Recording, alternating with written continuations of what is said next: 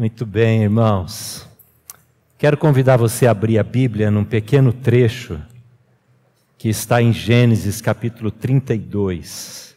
E eu vou brevemente compartilhar com você a história de um homem, na verdade, de uma família, de um contexto familiar, que tem tudo a ver com o que nós estamos vivendo hoje à noite aqui, na nossa igreja, na recepção desses membros Gênesis capítulo 32.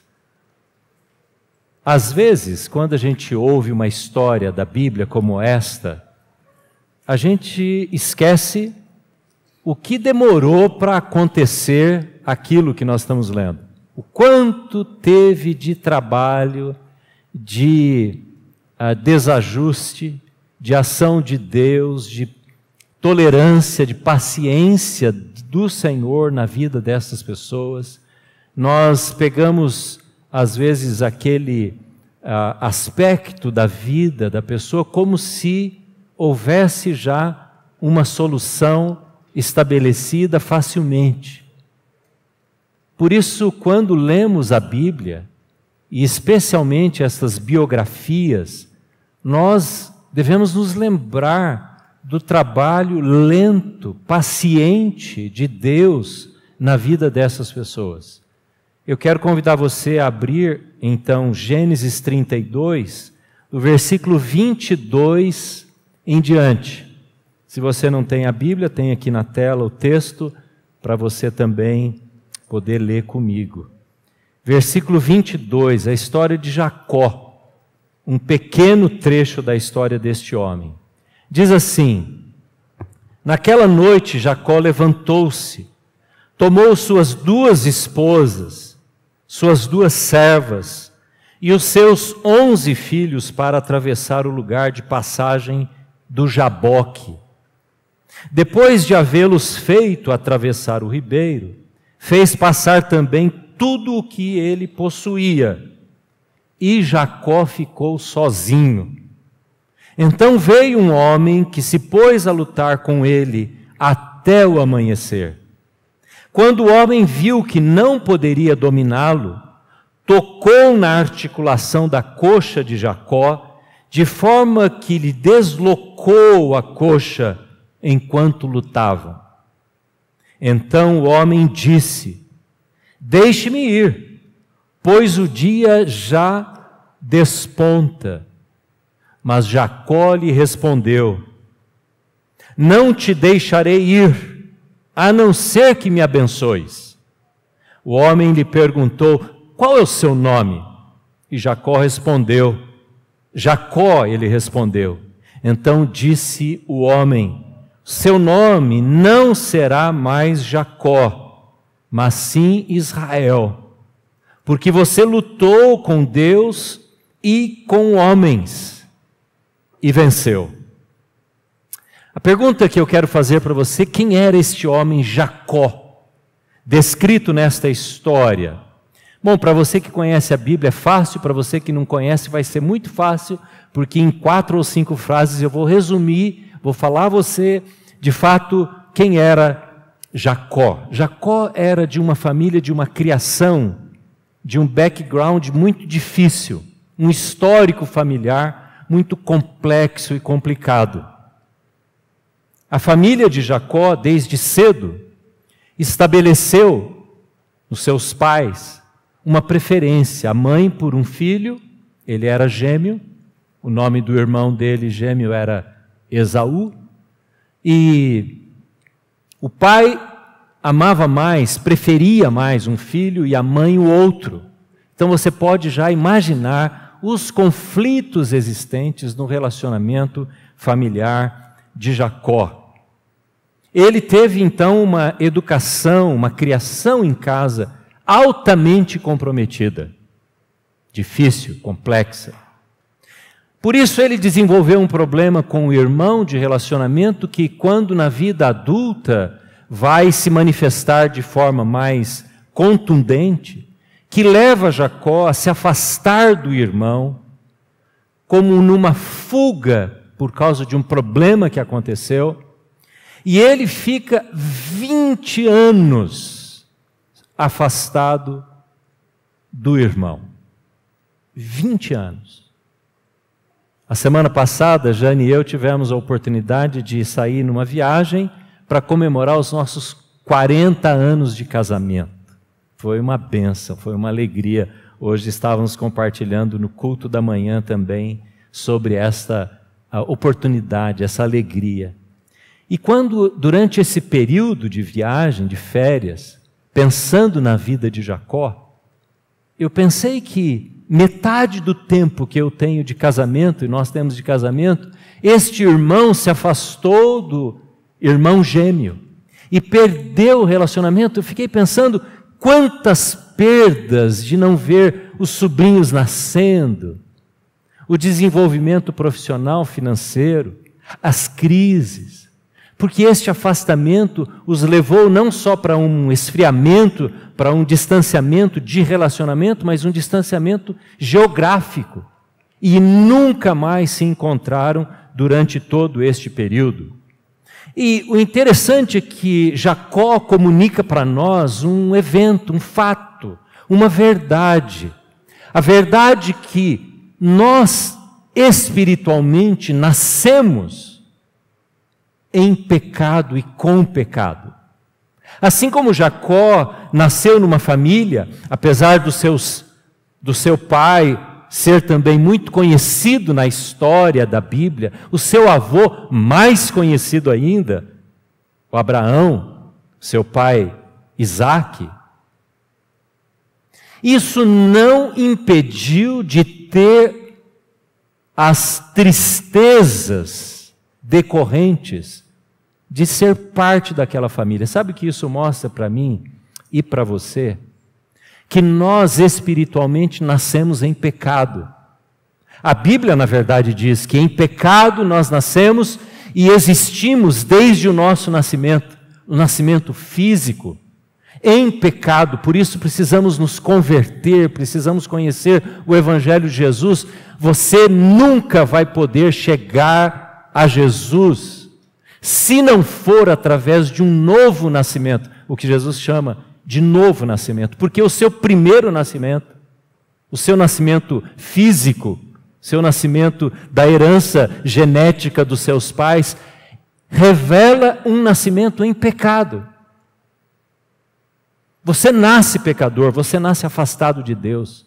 Ninguém nasce aqui com um relacionamento pré-estabelecido com Deus, somente através de Jesus. Eu quero deixar isso muito claro porque às vezes a gente pode confundir frequência numa igreja, ou o fato de sermos parte de uma igreja, de uma família religiosa, como sendo o elemento já solucionador do problema espiritual, da questão espiritual. Mas a, a questão espiritual de cada um de nós se resolve no encontro com Jesus. Nós quando ouvimos os testemunhos dessas pessoas que se batizaram hoje, nós vemos a história de Jacó se repetindo do ponto de vista espiritual. Aquilo que era do ponto de vista da família, da estruturação familiar de Jacó, é para nós, para mim e para você, a explicação espiritual da nossa vida. Jacó nasce numa família cheia de pecados, de erros, de maus hábitos, uma cultura que aconteceu formar, influenciar para as más decisões da família. E eu e você nascemos espiritualmente também separados de Deus e influenciados com a presença do pecado. Sem conversão, sem novo nascimento, não pode haver um conserto espiritual.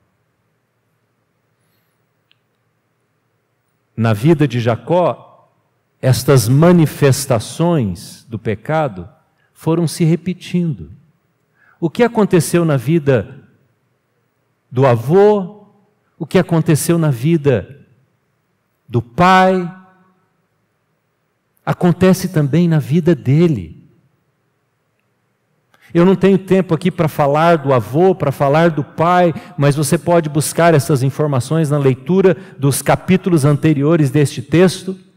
mostrando que enquanto não temos um encontro com Deus, nós repetimos os pecados que os nossos pais nos legaram, diz Pedro em sua carta.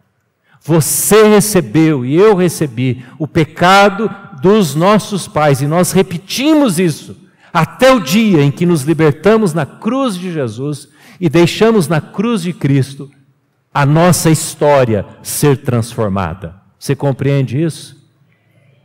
Espero que isso fique muito claro para todos nós aqui. E um dia este encontro de Jacó acontece. Apesar de ter sido criado numa família temente a Deus, há um dia na vida deste homem que as coisas mudam. O dia que as coisas começaram a mudar na minha vida foi dia 22 de junho de 74. Eu era adolescente quando me converti. E eu espero que você tenha um dia, se não tem um dia marcado, certo, como eu tenho, como muitos têm, você tenha esta certeza de ter vivido essa experiência. Porque é só isso que pode transformar o coração de um homem, de uma mulher, de um adolescente, de um jovem. O texto descreve exatamente este dia. Veja que Jacó herdou dos seus pais a bigamia. A gente vê isso acontecendo, relacionamento fora do casamento ou com dois casamentos na vida do avô, na vida do pai, ele também, diz o texto, leva suas duas mulheres, e Deus não abençoa isso, nunca foi propósito de Deus, apesar desses patriarcas chamados da fé terem essas questões, mas muitas outras questões complexas, fora, afastadas, longe da vontade de Deus. E diz o texto que ele vai com as suas duas esposas e os seus filhos, onze filhos, e todos os seus servos, seus funcionários, seus bens. Jacó era um homem rico, próspero, porque ele tinha um, uma marca da bênção por ser da descendência de Abraão, da família de Abraão, o pai da fé. E ele está indo para onde? Ele está indo para um encontro com Deus, apesar de não saber disso. Jacó imaginava que ele estava indo para um encontro com o irmão. Porque chega uma hora na vida em que você precisa ver as suas perdas, aquilo que você fez que ofendeu as pessoas, que magoou as pessoas, talvez os seus filhos, seus netos, seus pais. E quando Deus começa a trabalhar na vida de uma pessoa, sabe o que, que acontece? Como a gente, uma das melhores maneiras a gente vê essa ação de Deus na vida, do Espírito Santo na vida de uma pessoa, é como ela começa a tratar os outros. Como ela deixa de ser aguda e ela passa a ser calma, amorosa. Ela deixa de ser contundente e querer tudo, tudo na hora, às claras, para ver os seus erros. Ela começa a abrir os olhos para aquilo que ela tem feito e começa a repensar a maneira como tem gasto seu tempo no relacionamento com as pessoas, como tem desonrado os mais velhos. Você quer ver um adolescente convertido? Pastor Nicolas pode confirmar isso, é quando ele começa a honrar pai e mãe, amar os idosos, conversar com os seus idosos de casa. A gente viu aqui um avô batizando seu neto. Você quer ver um adolescente convertido? Olhe como ele trata os seus avós, seus pais você quer ver um homem convertido? Veja como ele trata a sua esposa, porque os concertos vão sendo realizados. O Espírito Santo vai convencendo a maneira como tratamos uns aos outros. Jacó achava que ele iria se encontrar com o irmão 20 anos depois. Só que ele estava passando pelo estreito de Jaboque, que era um vale muito estreito e ele tinha que passar por ali. Ele envia as suas esposas, os seus familiares, né, primeiro, depois envia os seus servos, primeiro com a sua posse de animais, seus rebanhos, e por alguma razão ele fica. O texto diz no versículo 24 que ele fica sozinho naquele vale. E ele passa uma noite, quem sabe, pedindo a Deus, a misericórdia de Deus, porque ele estava caminhando, indo em direção a Esaú. Ele havia mandado seus empregados irem com presentes, porque ele não sabia como Esaú ia reagir, como ia ser aquele encontro, ele estava com medo, e ele então para naquele lugar e sozinho com Deus, como deve ser a conversão, sozinho você pode estar no meio de um congresso, no meio de um culto, no meio de um acampamento, como eu me converti no meio de um acampamento com umas centenas de jovens, mas eu sozinho tive uma experiência com Jesus e é assim que precisa acontecer. E Jacó, versículo 24, diz que ele está sozinho. Eis que neste momento, sozinho, aparece um homem, que não é o irmão que é Cristo Jesus.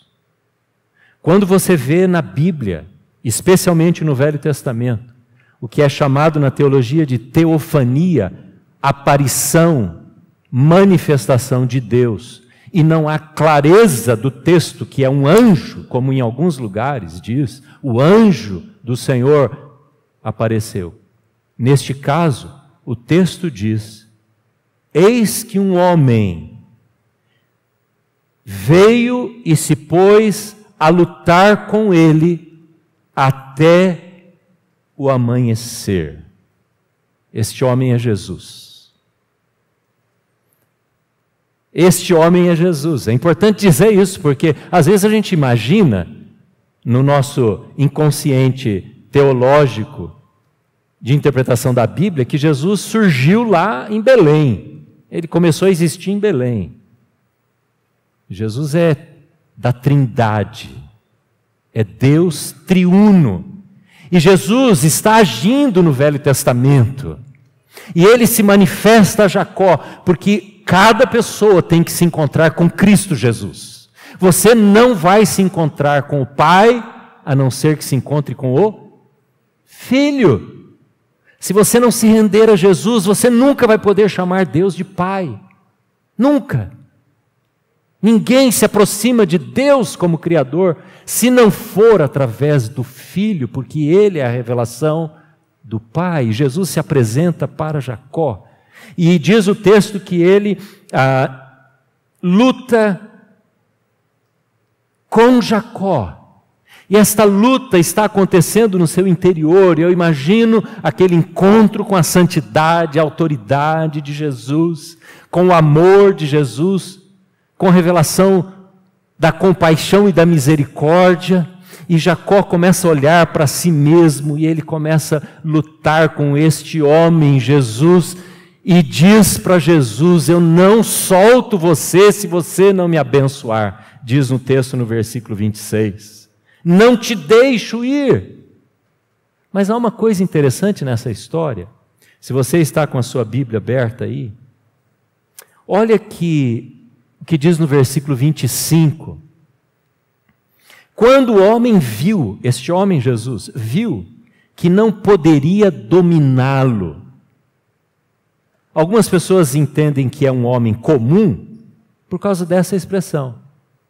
Se fosse Jesus, se fosse um anjo, não estaria escrito isso. Não poderia dominá-lo. Olha o que diz, está aí na tela. Quando o homem viu que não poderia dominar Jacó.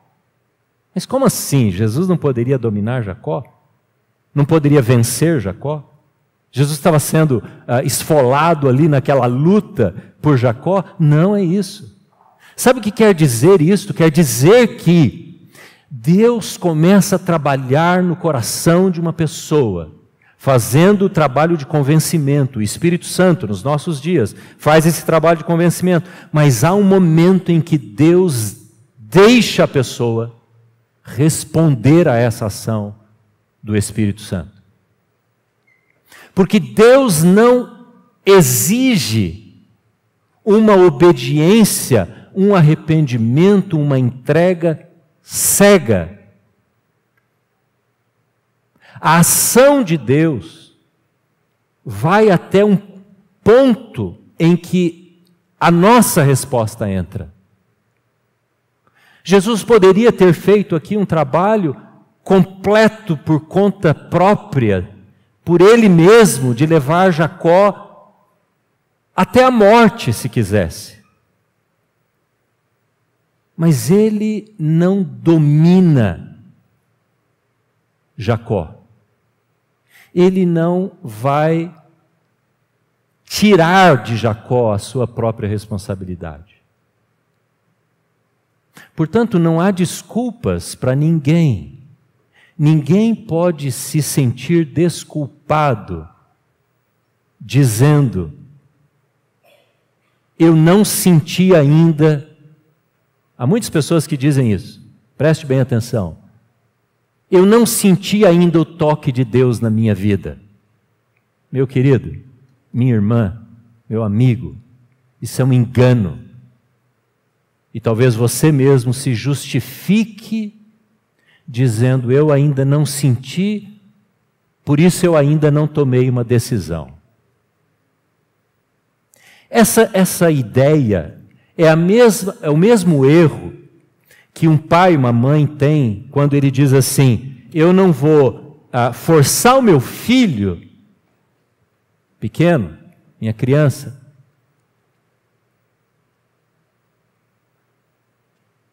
a crer no Evangelho, a ler a Bíblia. Eu não vou forçar o meu filho a seguir os passos de Jesus, porque eu quero que ele decida quando ele for adulto. Só que você decide onde ele vai estudar, o que ele vai comer, o que ele vai vestir, os amigos que ele vai ter, o palavreado que você reprova que ele tenha, ou que você aprova que ele tenha. Mas quando chega nesta decisão, você diz: não, isso é com ele. Eu não quero forçar o meu filho. Há tantos pais que agem assim, com esta, com esta flacidez, com esta irresponsabilidade no que diz respeito aos seus filhos ou avós com respeito aos seus netos. Deus não impõe sobre Jacó. Jesus ele vai convencendo Jacó nesta noite, uma noite de encontro. Mas há um momento que Jesus decide deixar uma marca na vida de Jacó. E ele toca, diz o texto, a coxa deste homem. Ele toca de maneira que desloca o osso, os ossos ficam, ah, ficam deslocados e ele sai mancando daquela noite, daquela experiência. Porque Deus vai fazendo marcas na nossa vida. Deus vai dando oportunidade para essas marcas positivas aparecerem. Sabe o que acontece às vezes com o sofrimento? É uma marca que Deus usa para construir em nós um novo caminho. Um culto, uma leitura da palavra, um tempo de oração, uma conversa com alguém, são marcas que Deus produz em nós e vai depender de nós utilizarmos esta marca e dizer: Eu quero conservar esta marca, aquilo que Deus me falou, aquilo que Deus me mostrou, eu quero manter em mim e quero construir a minha vida a partir disso, em cima disso. Não jogar isso fora. Então diz o texto que ele saiu mancando daquela experiência e o homem disse: "Eu preciso deixar você". E você e Jacó responde: "Eu não posso te deixar ir a não ser que eu seja abençoado". Ele vê naquele homem um abençoador é Jesus. Aí então, este homem, ao invés de proceder uma palavra de bênção, Deus te abençoe, eu te abençoo, ele faz uma pergunta, porque ele quer ir fundo na vida de Jacó. E ele diz: Qual é o teu nome? E Jacó responde: Jacó é o meu nome. Você não mais vai chamar-se Jacó. Você vai ser chamado de hoje em diante do quê? Israel. E ele explica. Você sabe que Jacó tem um significado daquele que toma o lugar, aquele que usurpa o lugar. É como se você saísse agora e alguém chegasse no lugar que você está sentado aí e tomasse o seu lugar. Você ia voltar, né? A tinha deixado a sua bolsa, seu celular aí, e alguém sentou no seu lugar, você não ia gostar muito, né? Quando acontece isso, o lugar da fila.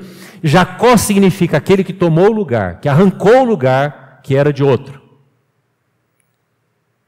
E Jesus diz: você vai se chamar Israel. Israel tem outro significado. Israel, e ele explica aqui o texto, ele diz: Israel, que significa você lutou com Deus e você venceu. Fico pensando, venceu Jesus? Como assim? Como assim você venceu Jesus? Porque você abriu a sua vida para que houvesse a grande transformação nesta noite. É o que Jesus está dizendo para Jacó. Você foi quebrantado, a vitória veio pelo quebrantamento. A conversão veio, pela, às vezes, pela, pelo momento difícil. Daqui a pouco, guarde bem isso que eu vou dizer. Nós vamos cantar um hino. Esse hino que nós vamos cantar daqui a pouco, que é conhecido no mundo todo, é uma adaptação daquele conhecido hino Amazing Grace. Conhece esse hino? É cantado no mundo todo. Maravilhosa graça. Esse hino, sabe quem escreveu a letra dele? Ele é cantado em todos os países, em todos os lugares cristãos. Ele foi escrito por um homem chamado John Newton. John Newton, sabe quem era? Ele era um traficante de escravos, que possuía uma frota de embarcações que fazia o trânsito de escravos da África para a América do Norte ele se converteu sendo um traficante de escravos na Inglaterra. Se tornou um pastor da igreja anglicana, depois de vários anos, muitos anos, e escreveu este hino. E você vai ver que na letra deste hino diz assim: Eu vivi, mais ou menos diz isso, eu vivi numa prisão, preso eu fui. Eu fico pensando, John Newton, depois de ter se convertido e entendido os seus pecados, o pecado do tráfico humano, o pecado da escravidão, o pecado que ele, ah, com o qual ele se enriqueceu e depois ele deu o seu dinheiro, a riqueza que ele havia adquirido, dos muitos anos de tráfico de escravos, ele agora diz: Eu fui liberto de uma prisão. Será que você, você, você jovem, você mulher, você homem que está aqui, você pode descrever a sua vida como alguém que foi liberto de uma prisão por Cristo Jesus. Eu fico pensando em John Newton olhando o porão, lembrando-se do porão dos seus navios, com aqueles homens presos naquelas correntes, como a gente vê, não é? Nas histórias. E ele dizendo: quem estava preso era eu, não eram eles. A gente tem uma certa dificuldade de olhar as pessoas que se converteram com históricos muito difíceis, ruins. E aí alguém fala assim: ah, fez o que fez, agora está dando uma de crente aí, não é? Você não, não ouve isso? Fez o que fez, agora se converteu, e a gente põe assim, entre aspas. Jacó fez o que fez, casou-se com duas mulheres, teve uma, um absurdo de um conflito familiar, 20 anos perdido, desobediente a Deus, fez o que fez, mas um dia ele passa pelo vale onde se encontra com Jesus. É isso que vale, é isso que conta. Essa é a experiência que nós temos que ter.